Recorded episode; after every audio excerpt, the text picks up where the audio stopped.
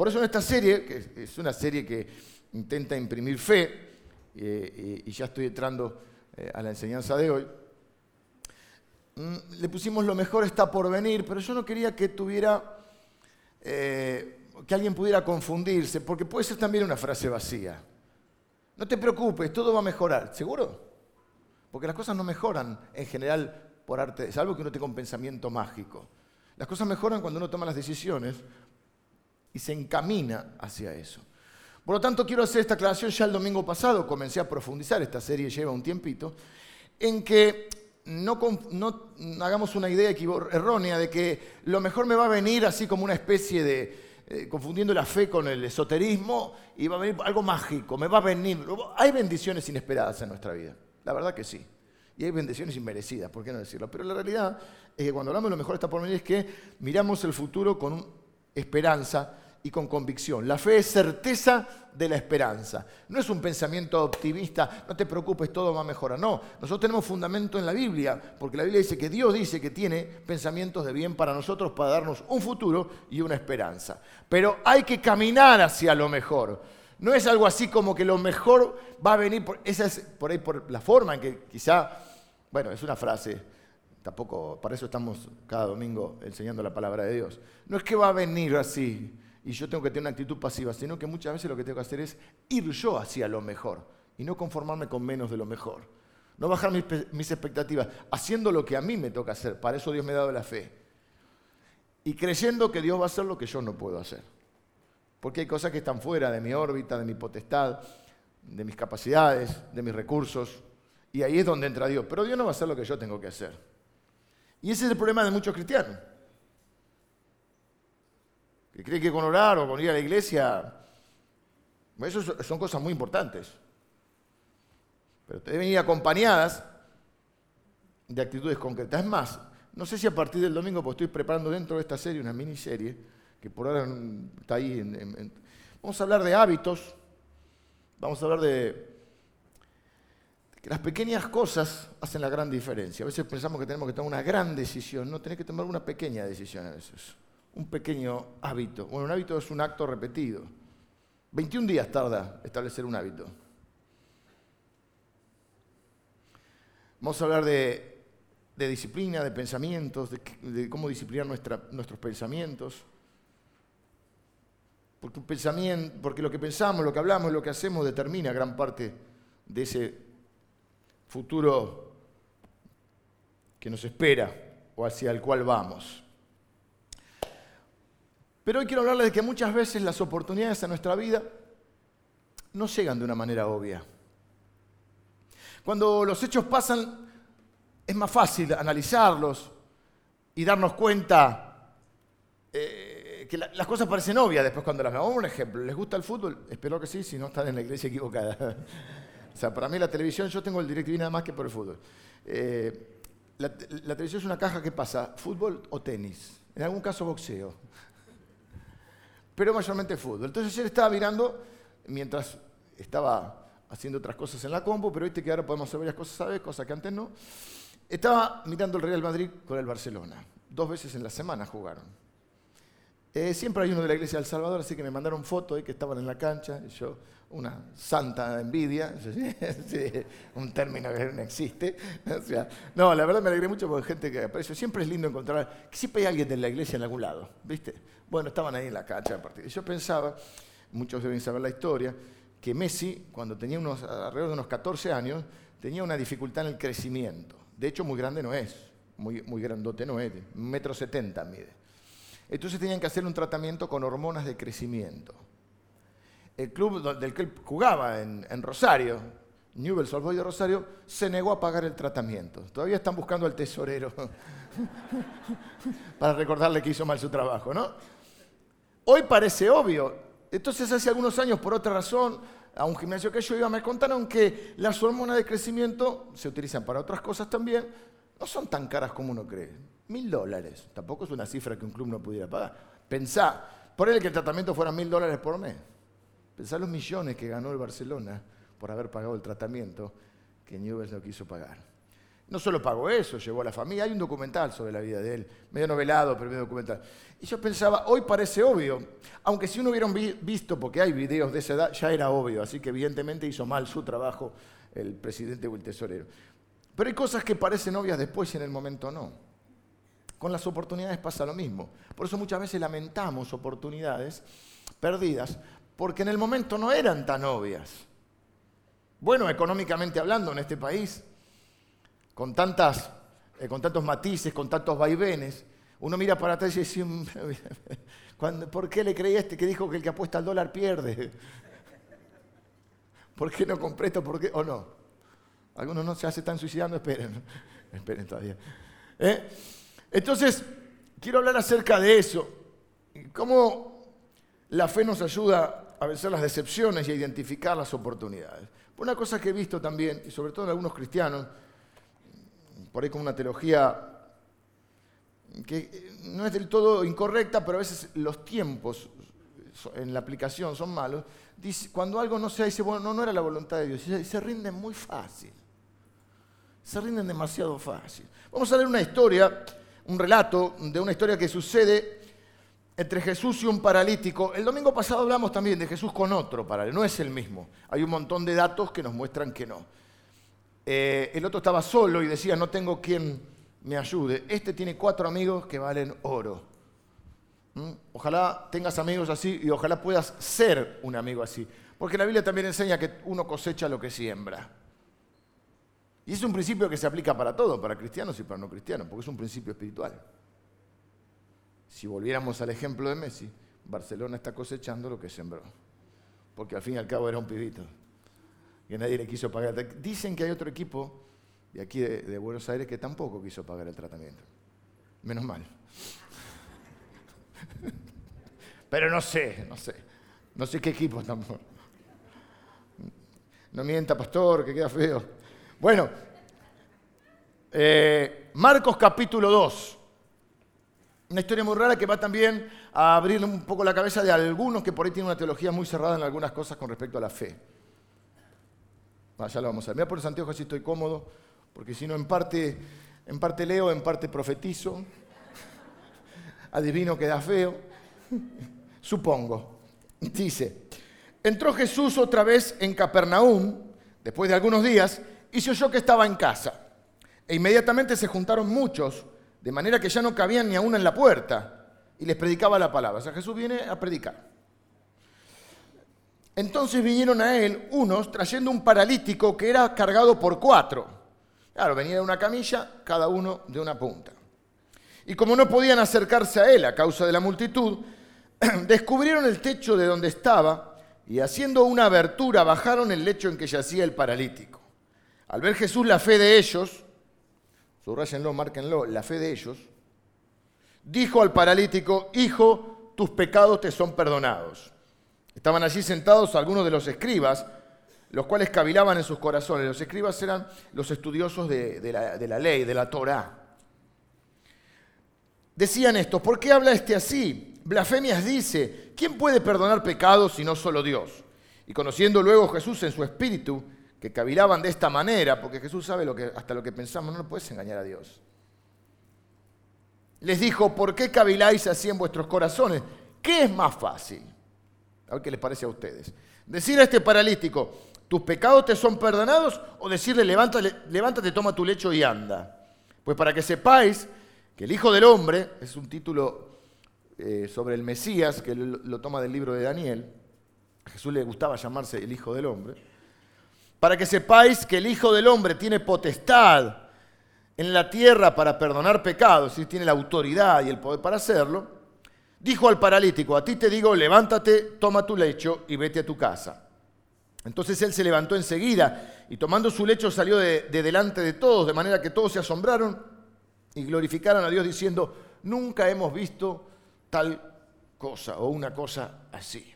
La mayoría de las veces las oportunidades o las mejores oportunidades no son obvias.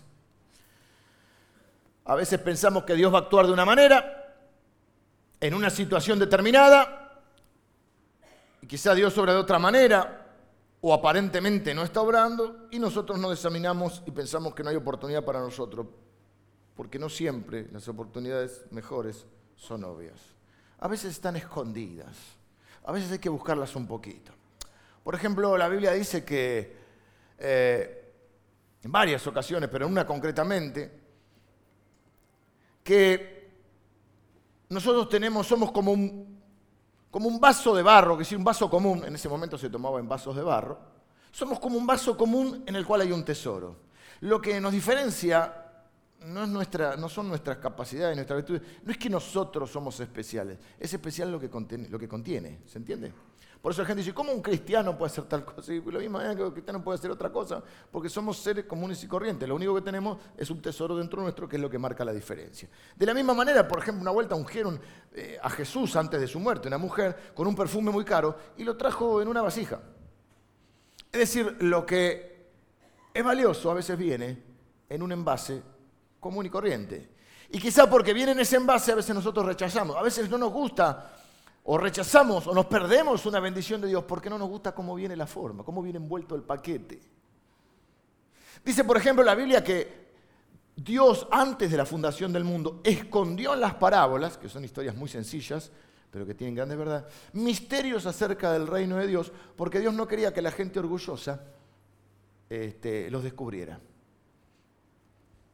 todos los cristianos tenemos que tener cuidado de no ser orgullosos. El reino de Dios no vino con trompetas, alfombra roja, tipo Oscar, sino que vino eh, en un bebé envuelto en pañales. Es decir, que a veces las oportunidades mejores no son tan obvias como parecen.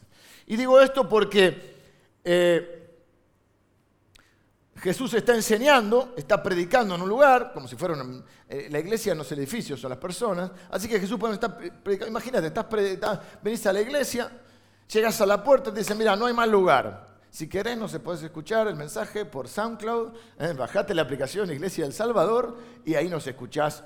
Y vos decís, ¿cómo? Yo venía con... Bueno, capaz no es tan grande tu decepción, pero imagínate esta gente que viene, no sabemos desde dónde, trayendo a su amigo paralítico, habiendo escuchado que Jesús ya había hecho muchos milagros. De hecho, había una multitud que dice, no solo eh, no podían entrar, no se podían acercar a la puerta. Y obviamente nuestra teología, que puede ser correcta, pero a veces hay que saber, tener el discernimiento para saber eh, cuándo aplicar cada concepto, podríamos haber dicho, y eh, obviamente no era la voluntad de Dios que, este, que nuestro amigo se sane, vámonos a casa. Pero estos muchachos no se fueron tan rápido porque no se rinden tan rápido. Y a veces, a veces, muchos de nosotros nos damos por vencido demasiado rápido. Así que están ahí, hay un par de argentinos metidos en el grupo, en ese cuatro, y uno le dice a otro, che, fíjate si hay cámara de seguridad? Me dice que en la, zona, en la puerta sur no. Dice, vamos por el techo. Hablan bajito. Pero no le cuentes tus planes a todo el mundo. No todo el mundo se alegra. Y yo creo que no sé si querían que escuchara el, el paralítico. Dice, ¿qué van a hacer? ¿Qué van a hacer? ¿Qué están hablando ahí? A veces es mejor pedir, como dice, pedir perdón que pedir permiso. A hay que ser un poquito más atrevido, un poquito más insistente. La fe tiene un componente de perseverancia. Es más, a veces Dios desafía. A ver, ¿qué tal? El domingo pasado vimos que Jesús le dice al paralítico una pregunta obvia, como si le hubiera hecho a mi hija, mi hija había dicho obvio, porque le dice, ¿querés ser sano? 38 años había estado paralítico. ¿Cómo querés ser sano? ¿Qué me pregunta? Dijimos, ¿realmente querés cambiar? Porque muchos vienen a la iglesia, quieren la bendición de Dios, quieren eh, cambiar sus vidas, quieren mejorar, pero no quieren cambiar ellos. Realmente querés, no, quiero tener un buen matrimonio, tener una buena familia, pero realmente querés cambiar. Hoy vamos a ver que Jesús vio la fe, pero no escuchó la fe. Porque la fe se puede ver, no se escucha. Entonces, acá también parece un poco rara esta situación. Ah, Jesús en otra ocasión viene una mujer que no, no pertenece, digamos, al ámbito judío al cual Jesús había venido en primera instancia. Entonces esta mujer le pide un milagro a Jesús y Jesús le dice una frase dura. Pero para probar su fe, para ver qué tan convencida estaba ella, le dice, no es justo darle a los perritos la comida de los hijos. No merece un pastor le dice algo así. Oh, qué mal pastor. Jesús se lo dijo a la mujer. Y la mujer, viste que la mujer siempre tiene una respuesta para todo, ¿no? Nunca intentes ganar una, discusión con una mujer. no pierdas el tiempo. Le dice, sí, pero aún los perritos comen de las migas que caen de las mesas de los hijos. Y Jesús le dijo, grande es tu fe, mujer. ¿Cómo, ¿Cómo creíste te sea hecho? Es decir, que desafió su fe. La fe tiene un componente de perseverancia. Tiene una, si pudiéramos usar la frase, una cierta o una santa terquedad cuando hay una convicción, porque la fe es convicción. Y quizá lo que se prueba es qué tan convencido está de que Dios puede, de que Jesús puede sanarlo. Entonces dije, no tuvieron mejor idea, vieron que no había cámaras igual, no sé si les importaba igual. Subieron al techo, en ese momento los techos tipo el quincho que antes tenía, esos quinchos de adobe, hicieron un agujero en el quincho, porque no es que encontraron una puerta, hicieron una puerta y lo bajaron. Acá ya podemos Vieron que yo tengo que imaginar un poquito. ¿Mm? Dios me ha dado esta imaginación, así ustedes también se entretienen un rato. Hoy no voy a hacer ninguna representación. Y no, ya colgarme del techo, ¿qué quieren? Eh? Tanto no. Pero vamos a usar la imaginación todos juntos. Hacen el agujero en el techo, Jesús está predicando. No, bueno, el que oye mis palabras y las hace, les compararé a un hombre sabio que edificó su casa sobre la roca. Vinieron las tormentas. y empieza. Tum, tum, tum, tum, tum. Música de fondo siempre. Y empieza. No sabemos si lo bajaron en la camilla entre. ¿Viste? Tipo. No sé si fueron preparados estos muchachos. No sé si el agujero lo hicieron con la mano, con el pie. Entró a caer un poquito, viste que entra a caer un poco el, barro, el adobe ahí. Y no sabemos, entonces imagínate que Jesús está predicando y baja la camilla así. Tum, tum, tum, tum, tum, tum, Y queda acá. El tipo así. En posición no, me voy a tirar al piso ya. Ya me tiré el domingo pasado. Va. O si no había roldana, hicieron el pozo. Así que Jesús está ahí el reino de los cielos es semejante a un tesoro escondido. Cae el tipo ahí. Se acomoda un poco. Eh, eh, lo que leímos recién. Una cosa de lo. Te tentaste. Te tentaste sí. Es, una historia muy, muy, muy, linda. O sea, cae el de ahí. Y a Jesús le gusta el estilo de los muchachos. Porque Jesús sabe, está acostumbrado a atravesar nuestra mugre, nuestra miseria, nuestra tierra nuestra vergüenza. Y dice, me gusta esto mucho. Son decididos. Y queda el tipo ahí. Así que no sabemos si le vino así despacito o si cayó de sopetón y esto dijeron, mira, nosotros hicimos lo que pudimos, que sea lo que Dios quiera. ¡Bum! que Dios te ayude. Y a veces hay que hacer así. Hay que hacer todo lo que uno puede, que sea lo que Dios quiera. Y dice, y al ver la fe de ellos, ah, me encantó esa frase. Porque la fe, ¿cómo? Se puede ver, pastor, no escuchó su fe. No es que estos cuatro estaban cantando, yo creo, yo creo, el Señor, piso al diablo, sí, sí, y después están derrotados el lunes. Porque la fe no se escucha, la fe se ve.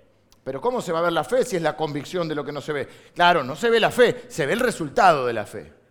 Por eso la Biblia dice, la fe sin obras es muerta. La salvación es por fe, no es por obras, dice la Biblia, para que nadie se, se glorie. Si nadie puede adjudicarse un merecimiento de la salvación. Pero dice la Biblia que la fe engendra obras. Yo no puedo ver la fe, puedo ver el resultado de la fe que se trans... Trans... Es la tercera ya en el día, ya no me acuerdo. Se traduce. Ajá, se traduce en una acción. Dice Santiago, el hermano de Jesús, vos me decís que tenés fe, mostrame tus obras. Entonces Jesús vio la fe. ¿Qué vio? Que estos muchachos dijeron, no, no vamos nada a casa. Si no hay puerta, vamos a hacer una. Pero a este, a los pies de Jesús lo llevamos. Y a veces si no podés por la puerta, a veces es una bendición que te rechacen en la, en la puerta principal. A veces es una bendición perder cierta gente. Diría mi abuela, el que, el que se pierde este muchacho no sabe lo que gana. A veces, a veces la oportunidad mejor no es la más obvia. Y de repente Pedro dice algo, porque estuve leyendo este pasaje. ¿Qué hago yo cuando me concentro, elijo el pasaje que voy a predicar me concentro en un pasaje? Ustedes saben, hay cuatro biografías de Jesús que tienen el nombre de quien las escribió, Mateo, Marcos, Lucas y Juan. Mateo, Marcos y Lucas se conocen como los sinópticos, porque son los más eh, paralelos en cuanto a desarrollo de, de los eventos. Y Juan es el más distinto, el más teológico, diríamos.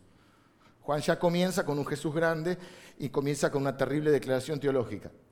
En el principio era el verbo, el verbo era con Dios y el verbo era Dios. ¿Qué nos dice? Que Jesús es Dios, que Jesús no es un ser creado, que Jesús no es un profeta más, aunque es un profeta, que es un sacerdote más, aunque es sacerdote, que es, uno, que es un, el primer revolucionario, un hippie, sí, sí, todo es un buen tipo que lo mataron. No, Jesús es Dios. En el principio era el verbo, el verbo era con Dios y el verbo era Dios. Y el verbo se hizo carne. En teología se llama la doctrina de la encarnación, que celebramos en Navidad, que Dios vino al mundo. Y todos no cuentan todos los eventos. Porque esto es como en un viaje o en una película o algo que vos viste y lo o un evento. Lo presencian, hay testigos, pero cada uno lo cuenta como lo vivió o de acuerdo a la fuente de quien se lo contó. Por ejemplo, Mateo es un testigo presencial. Marcos no, yo estoy leyendo Marcos. Por eso uno le llama el Evangelio según Pedro, porque la fuente de Marcos es el apóstol Pedro. Quien le cuenta el episodio es Pedro. Pero yo qué hago? Cuando hay un pasaje, me fijo si está relatado en otro, porque cuando leo todos los, si el, mismo evento lo leo en los diferentes eh, relatos, me hago el cuadro general, porque por ahí uno cuenta un detalle que otro no de acuerdo a lo que le llamó la atención. Yo digo, mis papás viajaban bastante en un momento y cuando viajaban volvían y yo decía, pero fueron a dos lugares diferentes. Porque mi mamá contaba una cosa y decía, no, era así. O cada uno cuenta lo que le llamó la atención. Entonces Mateo va a decir, y le trajeron un paralítico y al ver la fe de ellos, el Señor lo sanó. Eso dice Mateo. Fácil, corto. Omite este detalle, que este Evangelio dijimos que, que es la fuente es Pedro. Algunos comentaristas creen que la casa donde Jesús está predicando es la casa de Pedro. Entonces Mateo dijo, vinieron a Jesús, le trajeron el paralítico, lo, lo, lo, sanó. Pedro dice, me rompieron el techo. le quedó grabado eso. Un detalle nomás. Pero no es mínimo el detalle. Es un detalle que me muestra la determinación de estas personas que realmente quieren en cambio en la vida de su amigo. Y Jesús ve la fe de, ¿en qué la ve? En las acciones, no en lo que de, si quiero cambiar, quiero crecer, quiero tener, ¿realmente querés? No, sí quiero ayudar a la ¿querés ayudar? Pero te quiero servir al Señor, pero no tengo tiempo. Quiero orar, pero no tengo tiempo. Ustedes se imaginan a Jesús diciendo, ay, quiero orar, pero no tengo tiempo. ¿Qué? ¿No estaba ocupado Jesús? No, yo quisiera servir a Dios, pero no tengo tiempo. Para lo que queremos tenemos tiempo. Pero de eso hablamos el domingo pasado. Y quizá vamos a volver con el tema de los hábitos. Están los cuatro mirando. Jesús le dice, hijo, al ver la fe de ellos, esto también, para que esté muy cerrado teológicamente. No, porque la fe es individual, por supuesto, la fe para la salvación es individual. En un momento determinado, el mismo paralítico va a tener que ejercer su fe. Pero acá dice que Jesús lo llanó al ver la fe de ellos. ¿Sirve la fe de una abuela? Claro que sirve. ¿Sirve la fe de una mamá? Por supuesto. ¿Sirve la fe de un esposo que quiere, quiere llevar a buen puerto a su familia? ¿Sirve la fe de un papá que ora o de una mamá que ora por sus hijos? ¿Acaso Dios mira eso? Evidentemente sí, porque Jesús vio la fe de ellos. ¿Sirve la fe de un amigo que sigue creyendo que Dios puede hacer algo en la vida del otro?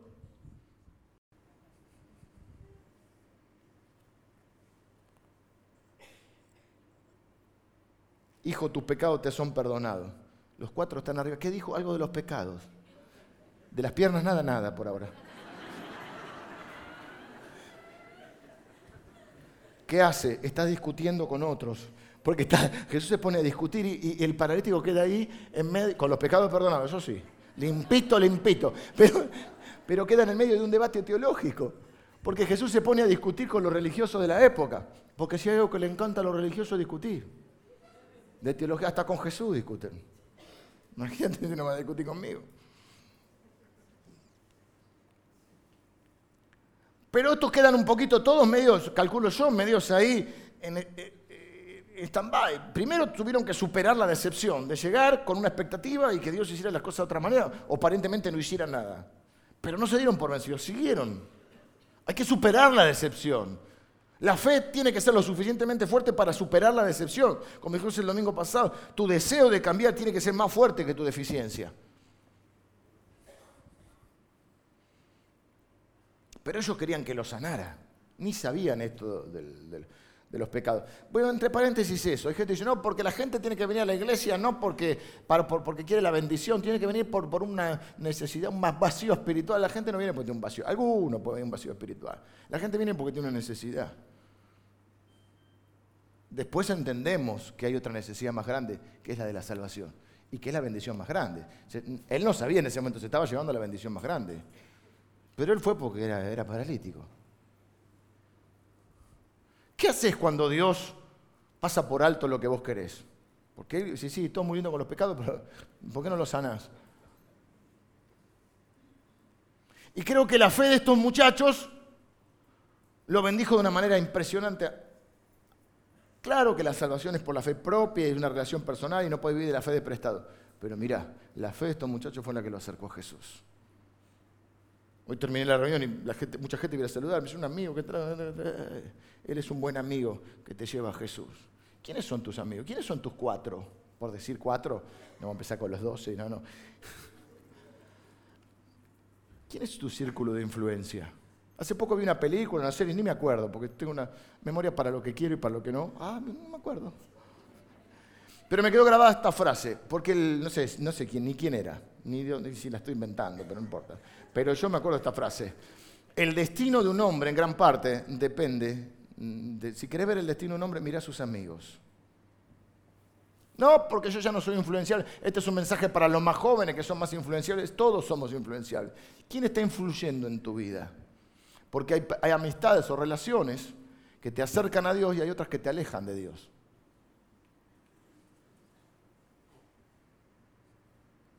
Jesús dijo, mirad lo que oís.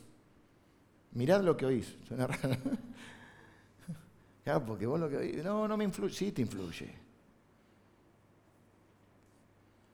¿De qué gente te rodeas?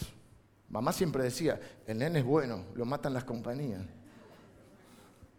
Para la mamá siempre el bueno es el de uno, ¿no? La gente que te rodea, ¿te acerca o te aleja de Dios? Ellos estaban dispuestos a ponerlo donde estaban, más no podían hacer. Dije, hasta acá llegamos, nosotros lo pusimos a los pies de Jesús. Menos mal que no tenía unos amigos que lo dejan en la puerta. Por ahí tenés amigos que está todo muy lindo cuando está todo bien, pero cuando hay problemas te dejan en la puerta. Hablemos de las personas que dudaron de Jesús. Quiero que notes algo que quizá puede cambiar la forma en que ves algunos de los resentimientos en tu vida. Porque Jesús entra en un debate teológico con esta gente y Jesús sabe lo que la gente piensa. A, Jesús, a Dios no se lo puede engañar. Y ellos, tenemos que entender que lo que Jesús hace es una declaración muy fuerte, quizá hoy no, no la alcanzamos a percibir. Jesús es 100% hombre y 100% Dios, algo que nuestra mente no termina de procesar. Y mucha gente cree, dice, bueno, como Jesús es Dios, cree que a Jesús le fue todo fácil acá. Es una especie de Superman que hace así, y tiene abajo, eh, está vestido de Clark Kent, y entonces, bueno, Jesús, bueno, tuvo hambre, hambre, pero es Dios. Eh, bueno, fue la cruz, pero bueno, tanto no, no, no habrá sufrido porque era Dios. O sea, como que al ser Dios es una especie de superhéroe que las cosas no le afectan. La Biblia enseña claramente que Jesús vivió en la tierra como hombre en su total humanidad. Solamente utilizó sus atributos divinos, nunca los utilizó para su bien, solamente utilizó sus atributos divinos en favor de otro. ¿Cuándo? Es decir, ¿cuándo entre comillas, ejerció de Dios? cuando perdona pecados, porque solo Dios puede perdonar pecados. A Jesús lo matan por esto. A Jesús no lo matan porque alimenta a los cinco mil. A Jesús no lo matan porque ayuda a los pobres. Es lo mismo que la iglesia. La gente no le, molesta cuando la iglesia hace cosas por, ah, hagan, hagan. El problema es cuando empezamos a hablar de Jesús. Ahí ya es fanático, los evangelistas. Mientras hacemos algo por los pobres no hay problema.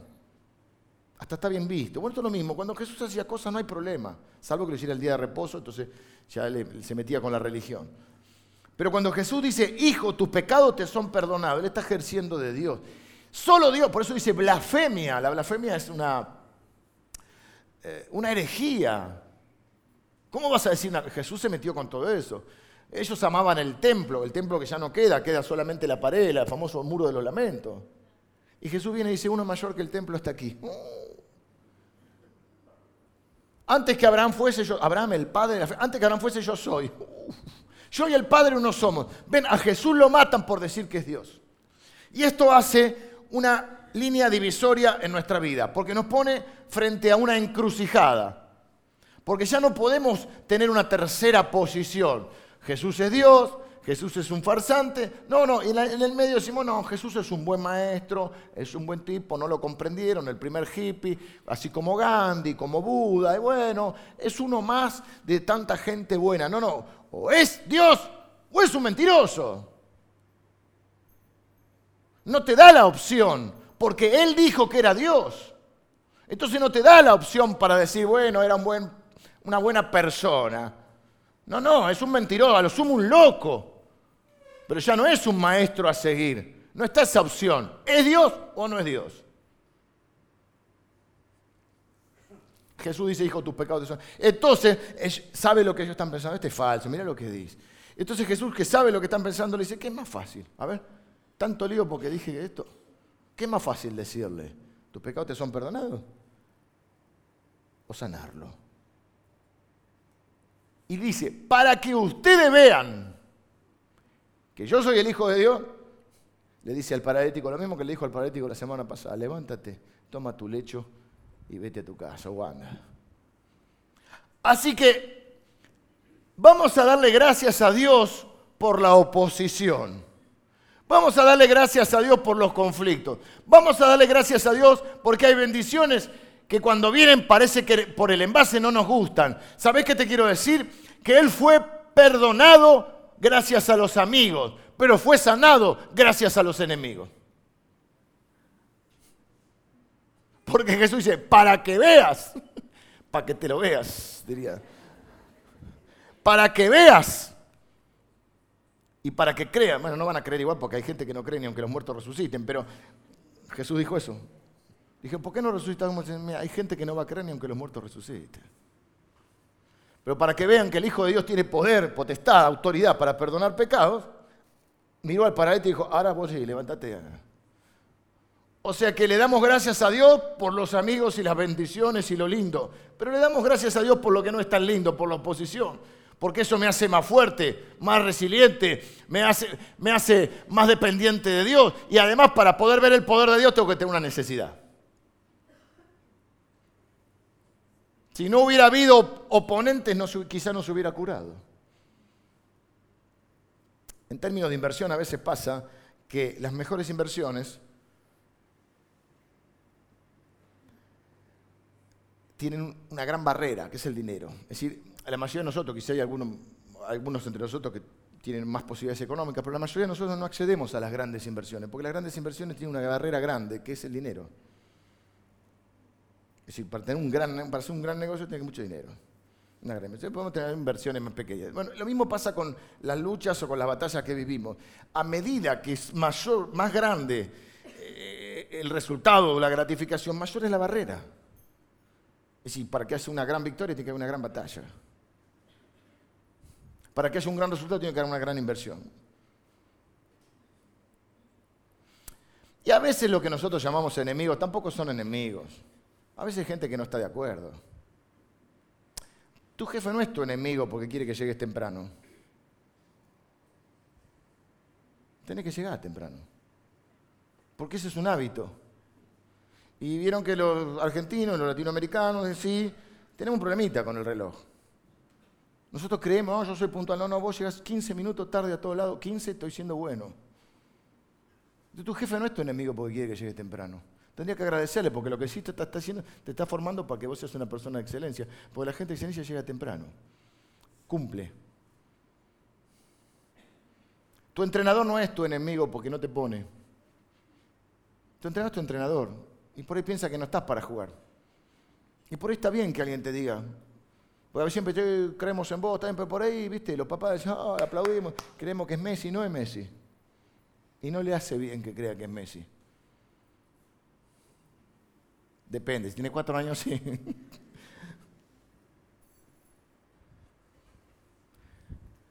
Sigo, le dice Jesús, levántate. Lo que hicieron los amigos le perdonó, ah, fue perdonado el hombre, pero había algo que él tenía que hacer. Porque hay un momento que ya no puede vivir más de la fe de prestado. Vivo de la fe de mi esposa, vivo de la fe de mis papás. Soy cristiano, sí, mi papá me llevan de chiquito. Bueno, eso es una bendición, pero ¿cuál es tu fe? Pues no podés vivir de la fe de los demás. Los amigos hicieron todo lo que podían, así como tu familia, eh, tus amigos, te pueden hablar de Jesús, pueden hablar por vos, te escuchan, te comprenden, te aconsejan, pero en un momento tenés que levantarte vos. Porque los demás no pueden vivir para haciendo lo que, lo que te toca hacer a vos. Y entonces el miró y le dijo, ahora levántate y anda. Toma tu lecho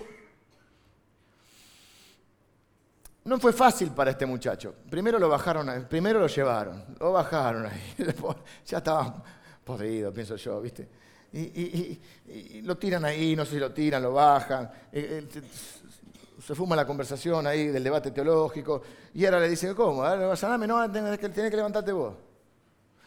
Y yo pensaba, cuando vos hiciste los primeros pasos, seguramente alguien te alentó. Ponele, caminaste al año, a los nueve meses, y viste, y los abuelos tramposos te alejan el, eh, no me alejé, te alejan el juguete, pero te alientan, vamos, vos podés. A este no lo alentaba nadie, va, los amigos capaz, porque el resto no quería que se sane. Porque si se sanaba, Jesús era quien decía ser. O sea, no le gustó que interrumpieran el mensaje, no le, no le gustó este, que Jesús los confrontara, así que no, que no tenía mucho, mucho público a favor. Y él tiene que levantarse en medio de todo, están todos mirándolo. Y es otra escena que a mí también me causa gracia, porque él sale por la misma puerta que le habían cerrado. Así que él toma las cositas, se levanta y como Jordano moviendo las cabezas y sale por la puerta que le habían cerrado en la cara. Decían los abuelos, cuando se cierra una puerta es porque se abre una mejor. Y a veces la mejor puerta no es la que vos pensás. Y a veces vos tenés que hacer tu propia puerta. Entonces se levantó. La gente no se asombró cuando cayó, no dice que se asombró. No se asombró cuando Jesús predicó, se asombró cuando el paralítico se levantó. Y yo pensaba que algunos de nosotros podemos ser una señal para que otros crean. Nosotros podemos ser una señal, una un ejemplo, un, testimonio, le decimos los cristianos, del poder de Dios en la vida de alguien que le cree. Y que hace lo que tiene que hacer. Porque todo bien con los amigos, todo bien con, la oposición, todo bien con Jesús, pero a vos te digo, Jesús lo podía haber levantado, pero Jesús le dijo, vos tenés que levantarte. Hay cosas que nadie puede hacer por vos.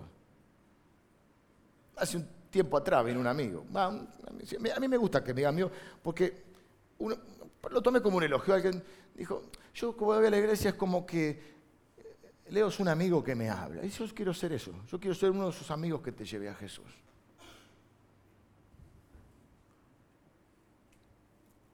Y me, cuenta una situación, y dice, bueno, pero que el consejero no, me terminó de... Y le digo, ¿sabes qué pasa? Que voy, yo ya sabes, vos te, que yo porque predico lindo, entre comillas, ponele que predico lindo te voy a dar el, consejo así tipo Buda, ¿viste? Pequeño saltamonte. No, no hay mucha más historia acá. O se perdona y se sigue adelante, o se pudre todo. Ya está, ¿qué más querés que te diga? ¿Qué quieres escuchar? ¿Qué, qué, qué puedo yo inventar? Yo o cualquier consejero. Entonces a veces lo que vos necesitas no es un consejero, es hacer lo que tenés que hacer. Y dejar de cargar las responsabilidades sobre los demás. Transfiriendo, como el domingo pasado, es que a mí nadie me ayuda. Si no te ayuda a vos, no te ayuda a nadie, querido. Ahora, si vos estás dispuesto a ayudarte, por supuesto, Dios puede hacer lo que vos no podés hacer. Para eso es Dios. Y quiere ayudarte. Pero vos querés. ¿Está tu fe? ¿Estás dispuesto a levantarte?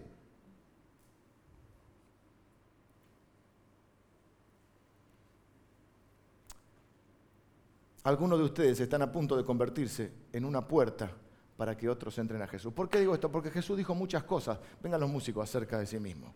Jesús dijo, yo soy la resurrección y la vida. El que en mí cree, aunque esté muerto, vivirá. Yo soy la luz del mundo. Yo soy la esperanza de gloria. Yo soy el buen pastor que da su vida por sus ovejas. Yo soy el camino, la verdad y la vida. Nadie viene al Padre si no es por mí. Ahí está diciendo que es Dios. Y una cosa que dijo Jesús en Juan 19, dijo, yo soy la puerta. El que por mí entrare será salvo. Así que muchos de nosotros somos una puerta para que la gente llegue a la verdadera puerta que es Jesús. Y pase esa puerta y sea salvo. Porque solo en Jesús hay salvación. Y más importante que, que Dios te sane de algún tipo de deficiencia, más importante es que Dios sabe tu alma. Porque la vida es muy corta, pero la eternidad es muy larga. Por eso también Jesús dijo, ya en Apocalipsis, ya en una profecía de, cuando Él regrese, Él dijo, he aquí yo abro una puerta. Y la puerta que yo abro, nadie la puede cerrar. Pero primero hay que pasar por la puerta que es Él. ¿Has puesto tu fe en Jesús? Ya no puedes vivir de la fe de los amigos, de los padres, de la esposa, del hermano, del vecino. ¿Tenés tu propia fe? ¿Y qué significa fe? Confianza. No es creer que existió. Porque ahora, históricamente, al Jesús histórico ya no lo discute casi nadie. Históricamente no hay discusión acerca de la existencia de una persona llamada Jesús. Lo que se discute es si es Dios o no es Dios. La misma discusión de entrada. Si en los primeros siglos y todo. La Biblia fue escrita en el, la Biblia, perdón, el Nuevo Testamento fue escrito en el primer siglo. Básicamente el último Apocalipsis se escribe eh, casi en el año 100, por ahí, en el 90 y pico. Así que los primeros 100 años. Y nadie discutía la existencia de Jesús como ser histórico. Lo que se discute es la deidad de Jesús. Si eso no es quien dice ser. Después se apareció esa tercera corriente, bueno, es un buen tipo, no existe esa. ¿O es un mentiroso o es Dios? Cada uno de nosotros va a ver qué es. Entonces, cuando uno dice, yo creo en Dios, no es que creas que existe. La Biblia dice que hasta los demonios creen que Dios existe. Y además dice que le temen. Y yo agregaría algo, la Biblia, los demonios le obedecen. Hay demonios que son más obedientes que los cristianos. Jesús le decía, vaya para los cerdos. Oh, iban los demonios. A los cristianos dicen, tenés que bautizarte y no lo siento. Diría mi padre, qué lindo que sos. Así que no se trata de creer en la existencia, se trata de confiar. Y la fe es confiar. Por eso dice la Biblia, si confesares con tu boca que Jesús es el Señor y creyeres en tu corazón que Dios le levantó de los muertos, que Dios es que Jesús es Dios.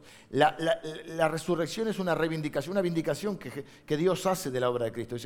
Él es quien dice ser. Por eso Dios lo levanta de los muertos. Por eso la muerte no lo puede retener, porque es sin pecado. Es Dios diciendo, este fue sin pecado. Así que acá tenemos para todos. Algunos de ustedes tienen que ser una puerta para que otros conozcan la verdadera puerta. Algunos de ustedes tienen que entrar por la puerta que es Jesús. Algunos de ustedes tienen que levantarse y dejar de esperar que los demás hagan por ustedes lo que ustedes tienen que hacer. Algunos de ustedes son grandes amigos, son una bendición para otros, porque hacen lo posible y lo imposible para bendecir a otros. Algunos de ustedes se rinden muy fácil. Ya fue. Obvio, obvio nada. Vamos un poquito más. Vamos un poquito más. Intentemos por otro lado. A ver, intenté hablando, no, no da resultado. Intenté callando, no da resultado. A veces ¿Lo digo no lo digo? ¿Lo digo no lo digo? Está mi señora. A veces hay que callar, a veces hay que pegar un par de gritos. No más, no más. A veces hay que pararse firme. A veces hay que llegar a un lugar, a veces hay que irse. Hace algunos domingos hablamos de que hay un tiempo para todo. A veces hay que abrazar, a veces no hay que abrazar, a veces hay que decir adiós. Y todo tiene su tiempo. ¿Y para qué tenemos a Dios? Para que nos dé la sabiduría, para saber qué hacer y cuándo hacerlo. Y la fe para hacerlo. Porque Dios no escucha, Dios ve, sí escucha, pero tu fe no la escucha, ve tu fe. Bueno, oramos. Señor, te doy gracias por cada uno de mis hermanos. Señor, los bendigo en tu nombre. Gracias, Señor, porque a veces las cosas no funcionan como nosotros las planeamos. A veces nos decepcionamos. A veces nos rendimos frente a una puerta cerrada. Pero hoy proclamamos, Señor, por la fe, o que la fe es la llave que abre nuevas puertas. Señor, a veces las puertas no se parecen a puertas, a veces se parecen a techos, a veces se parecen a cosas que no podemos hacer, a veces se parecen a obediencia, a veces se parecen a oposición, a veces se parecen a decepción, a veces se parecen a, a imposibles, a veces se parecen a Jesús.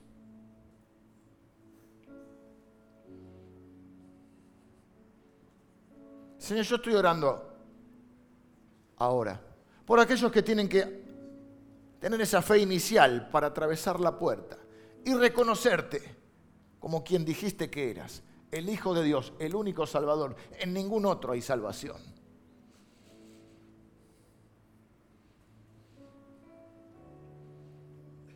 Señor, que muchos de nosotros podamos ser esos amigos que llevan a su gente a los pies de Jesús. Que seamos señales vivas para otros, que seamos puertas de la revelación de quien tú eres, Señor. Bendigo a cada uno de mis hermanos, Señor. Los bendigo, Señor. Los quiero y los bendigo en el nombre de Jesús. Amén.